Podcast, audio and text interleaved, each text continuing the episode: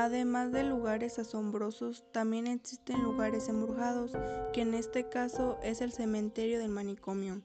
Se suele decir que los fantasmas continúan entre nosotros.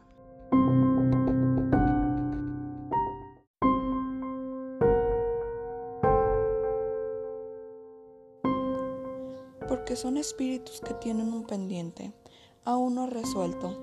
Además se rumora que porque murieron antes de tiempo o porque no fueron admitidos en ese mundo después de la vida.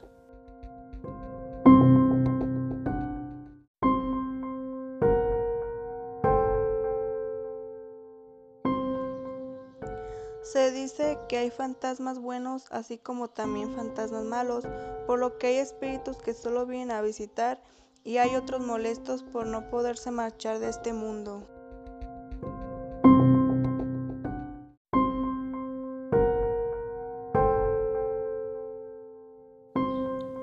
Suponiendo que esto fuera real, que los fantasmas existen y sus niveles de maldad dependen de lo que hayan hecho en esta vida, si nos pusiéramos a pensar cómo sería el espíritu de una persona que fue psicópata en este mundo,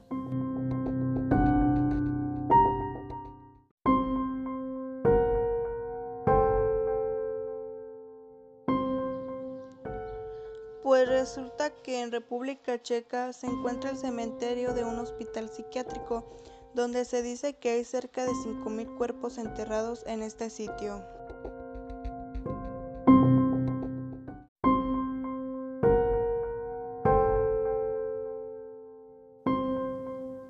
El manicomio, así como su cementerio, se localiza en Bonis. La historia de este hospital psiquiátrico comienza desde 1904 donde se pusieron a prueba la mayor actividad referente a los métodos se registraron entre las décadas de 1930 y 1940, las cuales consistían en operar directamente los cerebros de los pacientes.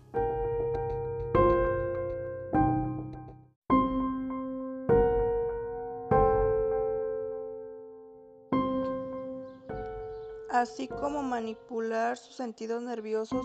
Muchas personas falsamente acusadas pasaban sus últimos días entre estos muros, confundidos y medicados, para después ser enterrados en alguna fosa común del cementerio.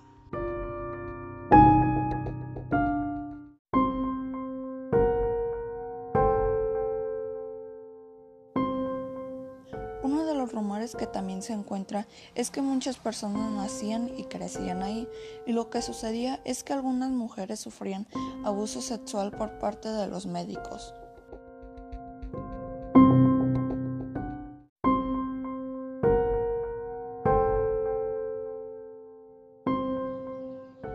Y resultaban estar embarazadas, donde terminaban por dar a luz internadas y no quedaba más que otra que criar a sus hijos entre estos muros.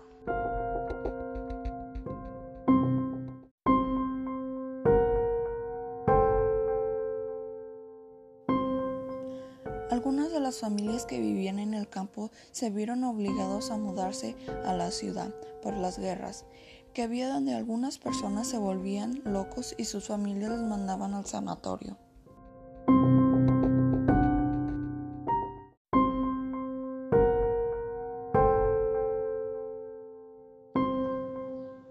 A las personas cuando fallecían se les enterraba por un orden, como por ejemplo a los que asesinaban se les ponían en una diferente sección.